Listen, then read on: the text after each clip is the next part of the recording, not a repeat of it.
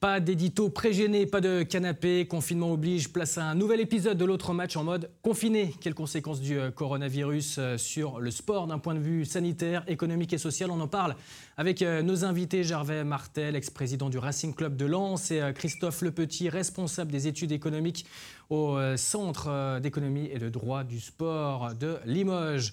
Euh, L'Euro 2020 reporté d'un an. L'UEFA qui euh, veut que les ligues domestiques s'achèvent euh, début août pour jouer dans la foulée la Ligue des Champions. Certains, comme Jean-Pierre River, le président de l'OGC Nice, ou Jean-Michel Aulas, le président de l'Olympique lyonnais, souhaitent une fin de championnat de septembre à décembre. La LFP annonce une reprise éventuelle mi-juin.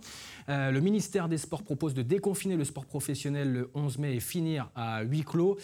Gervais Martel, on s'y perd. Bonjour à vous. Quelle est votre position et celle de vos joueurs à Lens?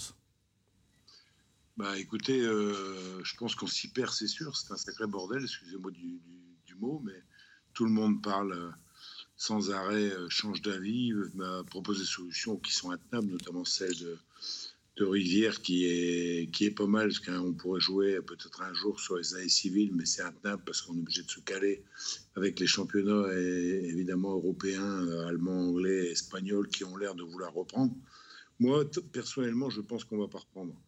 Euh, mais ce n'est que mon avis. Euh, on parlera de ce qui se passera au niveau économique ensuite, mais je pense que ça ne va pas reprendre parce que aujourd'hui, si on suit, si on écoute les spécialistes, et des fois on a, aussi du mal à s'y retrouver, même si ce sont des gens formidables, et qu'il faut ils ont des, avis divergents. On, peut croire au moment où je vous parle. Euh, qui est seulement 6% de la population qui soit touchée. Ça veut dire que quand on va, quand on va déconfiner au 11 mai, on risque d'avoir quand même un peu plus de gens touchés malheureusement je vois mal comment le sport, et notamment le football, qui est, quand même un sport de contact, on pourra, euh, prendre les entraînements et jouer des matchs à huis clos sans qu'il puisse y avoir éventuellement quelques problèmes de, de, cas qui arrivent dans les équipes. Donc je suis pas très optimiste pour la reprise euh, du foot. Tout le monde, ça donne un peu de baume au cœur euh, d'annoncer qu'on va reprendre à telle ou telle date. D'abord, c'est un peu compliqué parce que tout le monde a son avis, les avis divergent, mais moi je vois mal le foot reprendre dans, les, dans les semaines qui viennent. Euh, Christophe Le Petit, euh, l'UEFA et la LFP euh, qui veulent reprendre un coup de que coûte, alors que par exemple les gouvernements allemands et belges interdisent les compétitions sportives jusqu'au 31 août. ça veut dire quoi? C'est urgence économique avant tout ou impératif de santé publique? Je pense que chacun est dans son rôle, c'est-à-dire que la LFP est une organisatrice des compétitions professionnelles de football et à ce titre-là, eh bien, essaie de savoir à quel moment elle pourra reprendre ses compétitions. Euh, parce que euh, parce qu'effectivement, il y a des enjeux économiques qui sont loin d'être neutres pour, euh, pour les clubs et pour l'économie du football en général. Et donc, c'est tout à fait finalement logique qu'elle cherche à établir des scénarios de reprise pour essayer de savoir si elle reprend au 1er juin, au 15 juin ou, plus tard. Maintenant, c'est évident que face à ça, ce sont les enjeux sanitaires qui prendront le dessus. Euh, ce sont les décisions du gouvernement français qui s'imposeront, euh, décisions qui sont prises sur la base notamment des, euh, des, médecins qui composent le conseil scientifique et des recommandations de l'Organisation mondiale de la santé. Donc chacun est dans son rôle. La LFP réfléchit à différentes hypothèses de travail qui tombent les unes après les autres au fur et à mesure qu'on avance dans le temps. Euh, même l'hypothèse qui reste aujourd'hui en vigueur, à savoir celle d'un déconfinement euh, des sportifs professionnels au 11 mai qui reprendrait l'entraînement pendant un mois et donc d'un déroulement des championnats de la mi-juin jusqu'à la fin, juillet devient de plus en plus hypothétique, euh, puisqu'on voit que ça pose de multiples questions. Donc il va falloir voir ce qui se passe dans les jours qui viennent pour voir si tout cela est tenable. Aujourd'hui, ce qui est certain, c'est que parmi les autres sports professionnels français, tous ont pris la décision de ne pas jouer au minimum jusqu'au mois d'août. Et il n'y a que le football aujourd'hui qui reste encore accroché à cet espoir de pouvoir finir euh, la saison euh, d'ici la fin du mois de juillet. Mais justement, euh, si le sport reprend, si le foot, par exemple, reprend, quelles conséquences d'un point de vue sanitaire des, matchs à huis clos pour éviter toute propagation du, virus, pour avoir des, recettes, des, droits TV hein, C'est peut-être ça le, plus important. C'est ce que va peut-être faire le, rugby avec les playoffs fin août, Christophe Le Petit? Évidemment que, outre le, fait de pouvoir amener une compétition à son terme et de ne pas trop remettre en cause l'équité sportive, bien qu'elle soit déjà remise en cause, hein, quoi qu'il arrive, guide les choix de la, LFP et, des clubs, mais qui a aussi des considérations économiques. un club de football repose à près de la moitié de ses revenus sur les droits télé. Et c'est évident, on voit la position aujourd'hui des diffuseurs du, football français, que ce soit Canal Plus et Beansport, que si les championnats ne vont pas à leur terme, on aura du mal à percevoir le, reliquat des droits télé qui sont, qui sont dus. Donc, euh, on s'accroche à cet espoir de pouvoir jouer l'intégralité des rencontres qui restent à jouer euh, et que ça permette justement de, toucher les droits télé euh, restant à verser pour la saison 2019-2020 sans trop empiéter sur la saison 2020-2021 pour, pour ne pas non plus remettre en cause le modèle économique de l'année prochaine qui risque d'être très fortement dégradé. Donc, voilà, c'est vrai que ce sont des considérations économiques qui aujourd'hui font que le football, qui est beaucoup plus télédépendant que les autres, euh, soit encore dans cette volonté de, vouloir essayer de finir coûte que coûte et qui aussi euh, écoute ce que lui dit l'UEFA, qui conseille jusqu'à présent de pouvoir essayer de finir, si possible, euh, les compétitions domestiques avant la fin du mois de juillet. On parle beaucoup d'économie dans tout ça, hein, Gervais Martel. Quelles, conséquences économiques de cette crise pour vous à, Lens Quel retour également vous avez des, autres clubs un, dépôt de bilan, une cessation d'activité, c'est possible? Je pense qu'il ne faut pas exagérer, mais il y a quand même une deuxième chose qu'il faut ajouter sur, euh, euh, sur ce que vient de dire M. Petit, c'est, aujourd'hui le manque à gagner qui va exister aussi, évidemment, dans les recettes des stades et dans ce qu'on appelle communément les VIP, ce qui reprend quand même une grosse partie aussi des ressources du club, la billetterie et les, VIP. malheureusement, je pense, je vois mal demain matin les gens aller au stade avec des masques ou, aller dans les, dans les salons euh, VIP avec des masques également. Donc ça, c'est quand même en plus des droits de télévision ça va être une contrainte forte euh, en plus qui va arriver, euh, qui va augmenter, je dirais, les difficultés financières. Après, dans les, dans les, dans les, revenir d'abord sur le jeu, moi je pense qu'il ferait bien d'arrêter le championnat comme, comme ils l'ont fait, comme ils l'ont proposé en Hollande et en Belgique.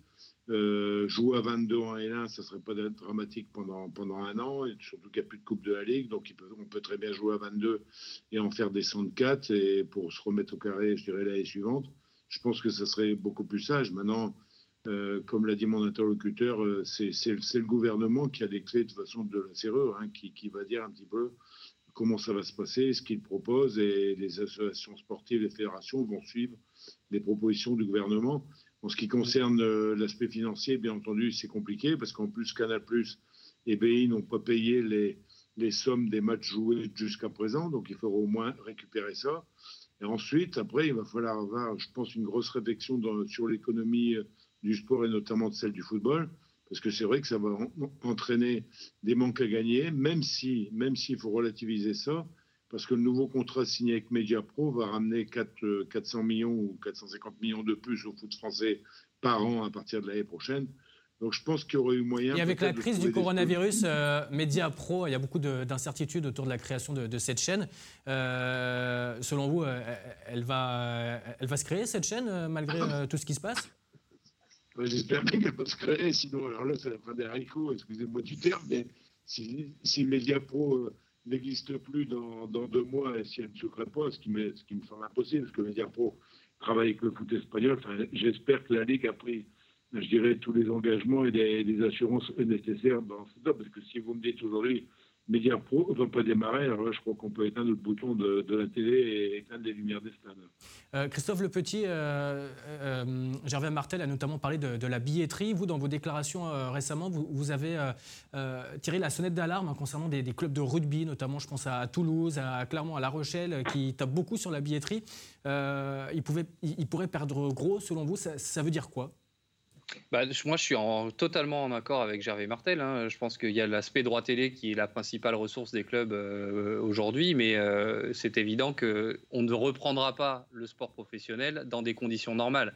Donc euh, aujourd'hui, on s'oriente vers des matchs à huis clos et peut-être ensuite à des, matchs avec des jauges inférieures à ce qu'elles sont d'habitude. Ce qui veut dire qu'il va y avoir un énorme manque à gagner et une diminution importante des recettes des clubs, tant sur la partie euh, recette jour de match euh, que sur la partie euh, sponsoring. Et c'est vrai que j'avais eu l'occasion d'être interrogé sur, sur l'économie du rugby, qui, elle, dépend assez largement du sponsoring. 40% des recettes d'un club de top 14 viennent du sponsoring et, et, 13% des, recettes jour de match.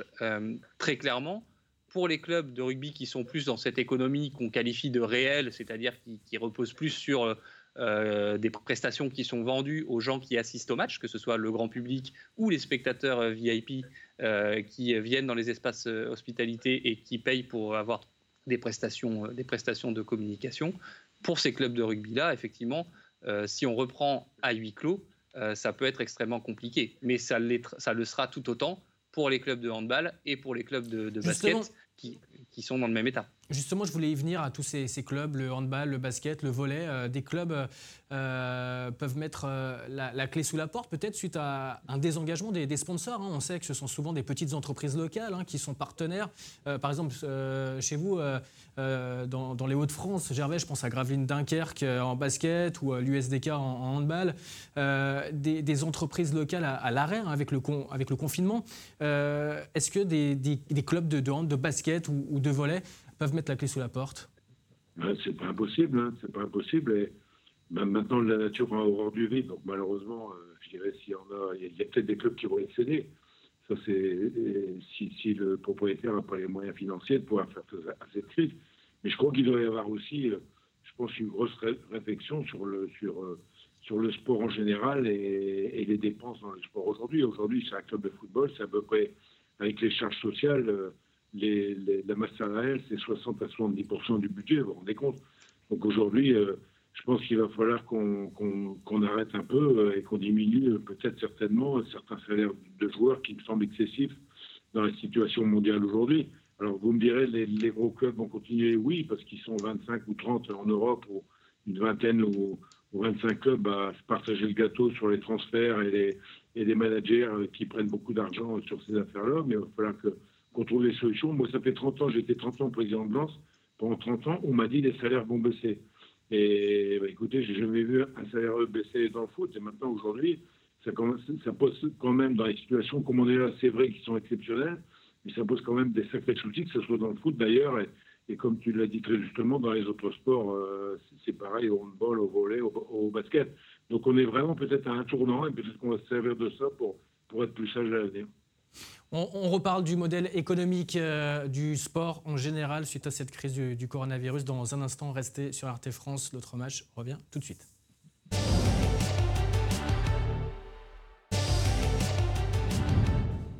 De retour sur le plateau de l'autre match, on évoque euh, les conséquences de la crise du coronavirus dans le sport avec euh, nos invités, Gervais Martel, ex-président du Racing Club de Lens et Christophe euh, Le Petit, économiste du sport. Gervais, vous étiez en train de, nous parler du modèle économique du, sport. Christophe, est-ce que cette crise du coronavirus ne peut pas relancer complètement la, machine pour revenir sur des bases un petit peu plus raisonnables? Alors, je pense que là, on a, on a deux phases qui vont se succéder. On a la phase actuelle qui est sur la gestion de la crise. Donc, comment on fait en sorte de gérer au mieux la crise pour euh, éviter qu'il y ait le moins de morts possible, tout sport confondu, y compris dans le football. Et puis derrière, c'est comment on se projette. Euh, et ce, derrière va venir assez vite, comment on se projette sur l'après. Nous, c'est vrai qu'au Centre de droit d'économie du sport, on pense, et je crois que ce que Gervais a expliqué juste avant euh, revient un peu à ça, que globalement, il faut revenir à un peu plus de mesures euh, et qu'aujourd'hui, peut-être que les conditions sont réunies pour qu'on ait une réflexion globale, parce qu'elle ne peut pas être que franco-française, cette réflexion-là, hein, évidemment, mais qu'on ait une réflexion globale au niveau du football, euh, pour le coup, euh, mondial. par exemple, sur, football, réduire les salaires, est-ce qu'un Mbappé, un Neymar va dire OK, moi je baisse mon salaire? Ben, C'est pas si simple que ça voilà, c'est pas eux, c'est-à-dire que c'est pas d'eux-mêmes qui vont accepter de baisser leur salaire. par contre, si on met en place une régulation beaucoup plus stricte au niveau mondial, à minima européen, qui empêche euh, les clubs d'aller au-delà d'un certain niveau de dépenses salariales, de fait, on, limitera euh, l'inflation des salaires. Donc euh, aujourd'hui, finalement, il n'y a pas de limite à cette augmentation des salaires parce que l'économie du football, elle est en croissance très forte hein, depuis, depuis 25 ans. Euh, et euh, comme c'est une industrie de main-d'œuvre, eh bien, euh, les salariés, en l'occurrence les joueurs, ont capté la plus grosse part de cette, de cette économie-là. Et parmi les joueurs, ce sont évidemment les superstars qui ont capté la plus grosse part. Mais ça a été rendu possible parce qu'il y a eu une dérégulation totale et une libéralisation d'une part du marché du travail qui a fait que les joueurs eh n'ont plus été du tout contraints dans leur mouvement. Avant, Avant 1995, avant Bosman, on avait des limitations du nombre d'étrangers par équipe. Aujourd'hui, c'est plus le cas. Vous pouvez avoir des équipes qui sont constituées de, quasiment que des étrangers, que ce soit des extra-communautaires ou des joueurs communautaires. Et donc, du coup, les clubs, les joueurs ont pu aller d'un endroit à un autre. Et couplé à cette libéralisation du marché du travail, vous avez eu euh, une explosion des recettes des clubs, des recettes télévisuelles, puis maintenant des recettes commerciales, puisque les grands clubs se financent de plus en plus par les gros contrats de sponsoring. Et donc, en fait, c'est là-dessus qu'on n'a pas eu en face un mouvement de régulation suffisamment strict pour éviter justement que qu'on aille dans une surenchère permanente et qu'on offre des salaires toujours plus forts. Donc, euh, moi, je pense qu'aujourd'hui, les conditions sont réunies pour avoir une négociation parce que la crise, elle touche tout le monde. On n'a pas une crise qui touche que les clubs français et des clubs français qui voudraient se faire harakiri. Les clubs anglais sont impactés, les clubs espagnols sont impactés, les clubs allemands le sont aussi. Donc, je pense, j'espère en tout cas, qu'on peut avoir ce genre de discussion euh, pour euh, revenir à plus de mesures et faire en sorte de construire en fait un business qui soit aussi plus durable et qui puisse se traverser de façon un peu plus, un peu plus sereine ce genre de crise pour vous comprendre euh, et schématiser, en fait, c'est le, monde du sport et notamment le, foot euh, qui, sont devenus une, sorte de, bulle spéculative. Euh, les, clubs pro, on sait, ils ont sollicité l'aide de l'État hein, pour bénéficier du, dispositif du chômage partiel en France.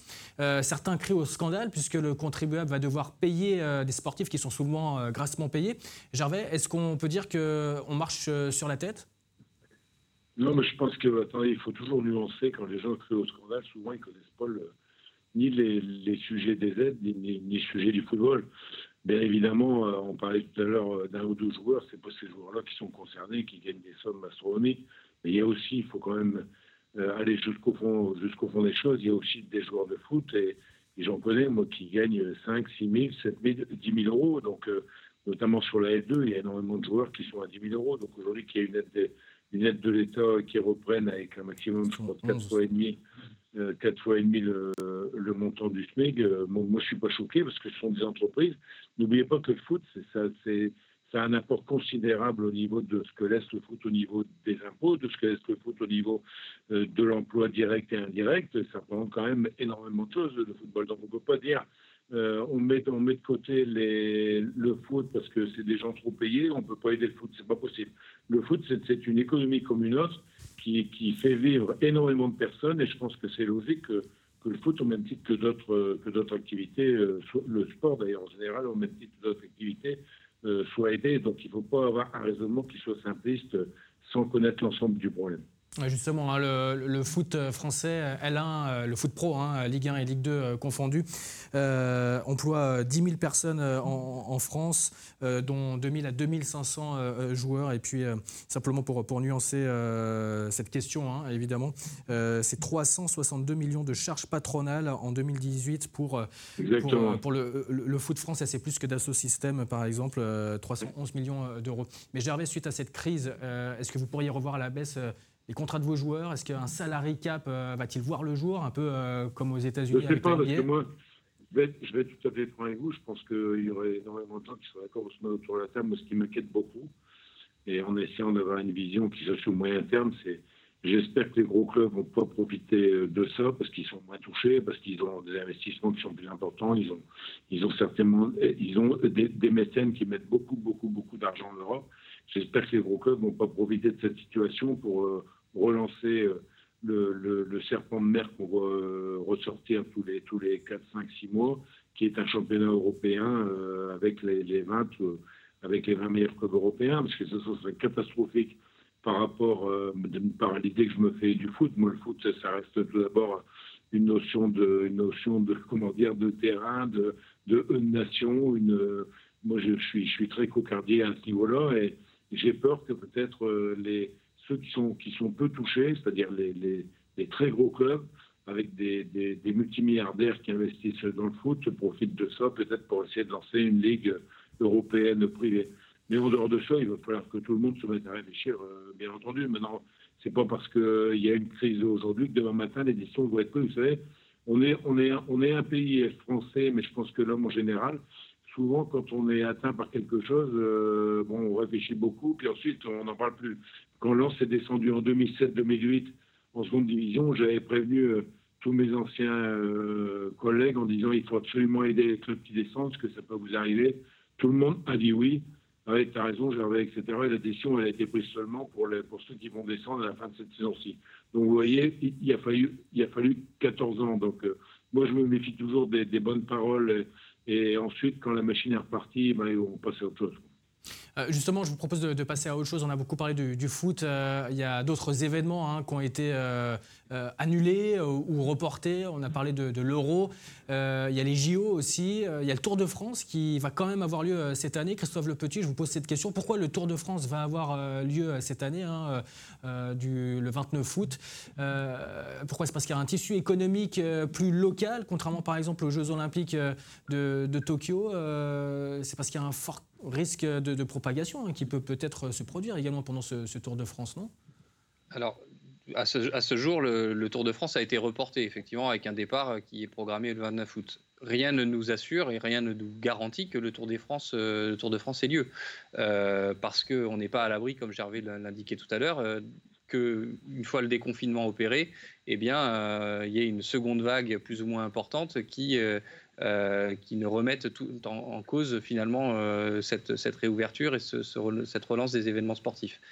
Maintenant, pourquoi est-ce qu'on a sauvé le Tour de France ou pourquoi on a trouvé cette date pour le Tour de France? Oui, parce que je pense que le Tour de France a, cet aspect, euh, cette, particularité d'être un événement sportif patrimonial qui est peut-être un petit peu plus qu'un événement sportif. c'est une sorte de belle carte postale de la France et c'est vrai qu'on a eu le sentiment qu'il fallait au même titre que Roland Garros pour d'autres raisons, essayer de sauver euh, le Tour de France. Et donc on a décalé dans le temps, euh, dans un horizon où on espère que les conditions sanitaires euh, seront, seront plus propices à l'organisation de cet événement. Mais on verra parce que rien ne nous garantit effectivement qu'on soit vraiment en mesure de pouvoir tenir cet événement-là dans de bonnes conditions sanitaires. Ça va vraiment dépendre de l'évolution. Euh, Christophe Le Petit, vous, venez d'évoquer, euh, de parler de, Roland Garros. Euh, Gervais, j'ai cette question. Est-ce qu'au RCL, vous êtes assuré contre un risque épidémique? Parce que Wimbledon, un tournoi de tennis, était assuré pendant 17 ans. Ils ont payé 34 millions de, dollars sur 17 ans et au final, ils ont touché 141 millions de, dollars. Écoutez, nous, moi, notamment, je suis dans d'autres activités aussi dans le sport, et notamment dans l'organisation de grands tournois de golf. J'ai jamais réussi à monter des assurances importantes à ce niveau-là. Je voudrais simplement revenir hein, sur, ce, sur, ce qui vient de dire, vient juste avant. Moi, je ne pense pas que le Tour de France aura lieu. Euh, je suis désolé de, vous dire ça comme ça, mais si ça continue comme ça, moi, je pense qu'on a fait. C'est sûr que c'est une épreuve extraordinaire. Tous les Français sont attachés à ça. Et, on, est, on, est, on, est, on est tous, euh, je dirais, accros au Tour de France. Mais moi, je me demande comment ça peut s'organiser un Tour de France avec des étapes où les coureurs, euh, plusieurs équipes vont être logées dans les mêmes hôtels, par exemple, parce que par exemple, il y a des, villes-étapes où il n'y a pas non plus 40 hôtels de, de, libre. à fin août, on va être obligé de mettre les coureurs un par chambre. Comment ça va se passer pour une caravane? Vous savez que la caravane du Tour de France, c'est une des choses qui est plus appréciée par les spectateurs, où les gens sont agglutinés dans des voitures pour, pour euh, pour envoyer des objets publicitaires. Franchement, écoutez, au moment où je vous parle, euh, à fin avril, je me dis, mais, mais, mais, comment, comment ça peut être possible? Alors, si c'est pour nous donner un coup de réconfort, bah, c'est extraordinaire, mais franchement, je vois mal aujourd'hui, sur ce que j'entends, le Tour de France pourra partir par où. Et quelles conséquences euh, pour euh, l'assurance d'un point de vue général, Christophe Le Petit? Les assurances ne prennent pas. Les assurances prennent pas, c'est ça le problème. On a beaucoup parlé hein, d'un point de vue euh, de microéconomie avec euh, des clubs euh, locaux. d'un point de vue plus macroéconomique, quelles conséquences, notamment sur les reports des, Jeux Olympiques et, de l'euro Quelle perte, Christophe Le Petit, sur ces gros événements?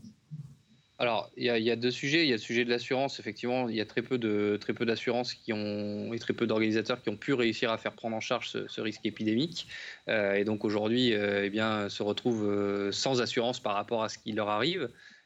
et dans les prochains dans les prochains mois, les prochaines années, ça risque de devenir très compliqué d'assurer un tel risque parce que justement le coronavirus sera passé par là et que assurer un risque épidémique maintenant, ça c'était déjà certainement très cher ça risque de devenir hors de prix et donc euh, complètement inaccessible pour les petits événements ou les petites euh, entreprises, puisque on parlait de la taille des entreprises et les clubs de football qui sont parmi les plus gros, les plus grosses entreprises du sport professionnel, ça, n'est ni plus ni moins que ça ne sont ni plus ni moins que des TPE. Donc, je pense pas qu'on pourra vraiment prendre en charge ce risque-là. Euh, deuxième élément, c'est sur le coût. le coût du report des jeux, c'est colossal. Euh, il est difficile de le chiffrer aujourd'hui précisément, mais euh, j'ai vu circuler quelques chiffres. On parlait de, quelque chose de l'ordre de, 3 milliards d'euros en fait hein, de, surcoût, euh, en se demandant qui allait bien pouvoir le prendre en charge. C'est évident qu'il y a un surcoût parce que vous ne faites pas que décaler d'un an. en décalant d'un an, vous allez retarder euh, le, fait de rendre le village olympique après l'événement aux promoteurs immobiliers qui devaient transformer le village olympique en bureau, en habitation, etc. Euh, vous allez devoir rebloquer des chambres auprès des hôteliers que vous aviez bloqués dans un an, etc. Euh, donc ça, coûte extrêmement cher. Il va falloir voir qui règle la facture pour les Jeux olympiques, qui entre le, le comité international olympique et Tokyo 2020 va prendre en charge ce surcoût. pour l'UEFA également, il y aura un surcoût assez important euh, du fait d'avoir décalé l'euro euh, de l'été 2020 à l'été 2021. Messieurs, c'est pratiquement la fin de, cette émission. Euh, juste très très rapidement, une note d'espoir dans, ce monde de brut, Gervais? Ah bah, J'espère que, ça va se calmer. Hein, et, véritablement, moi je pense aussi beaucoup aux gens qui ont été touchés. J'ai encore un ami qui a été touché aujourd'hui. Et, on, on a vraiment hâte que ça puisse se terminer. Et le sport, c'est la vie. Donc si on peut retrouver tous les, terrains euh, vibrer pour, notre passion, ben, ça voudra dire que la vie est redevenue normale et, qu'on pourra retrouver beaucoup, beaucoup de plaisir. Merci beaucoup, Gervais Martel, d'avoir répondu à nos questions. Je rappelle que vous êtes le président historique du, Racing Club de France, un des plus grands clubs de, foot euh, du, monde. De Lens, du, Racing Club de Lens. Oui, le Racing Club de Lens, c'est parce que j'ai dit l'un des plus grands clubs de France, euh, champion de, France en, 98. Merci beaucoup euh, Gervais Martel d'avoir répondu à nos questions. Merci euh, également Christophe Le Petit d'avoir répondu à nos questions. Je rappelle que vous êtes économiste du sport au CDES de Limoges. restez évidemment sur RT France. Vous pouvez revoir évidemment hein, cette émission en podcast ou en replay sur rtfrance.tv. Quant à nous, on se donne rendez-vous un petit peu plus tard sur RT France. Bye bye. Merci.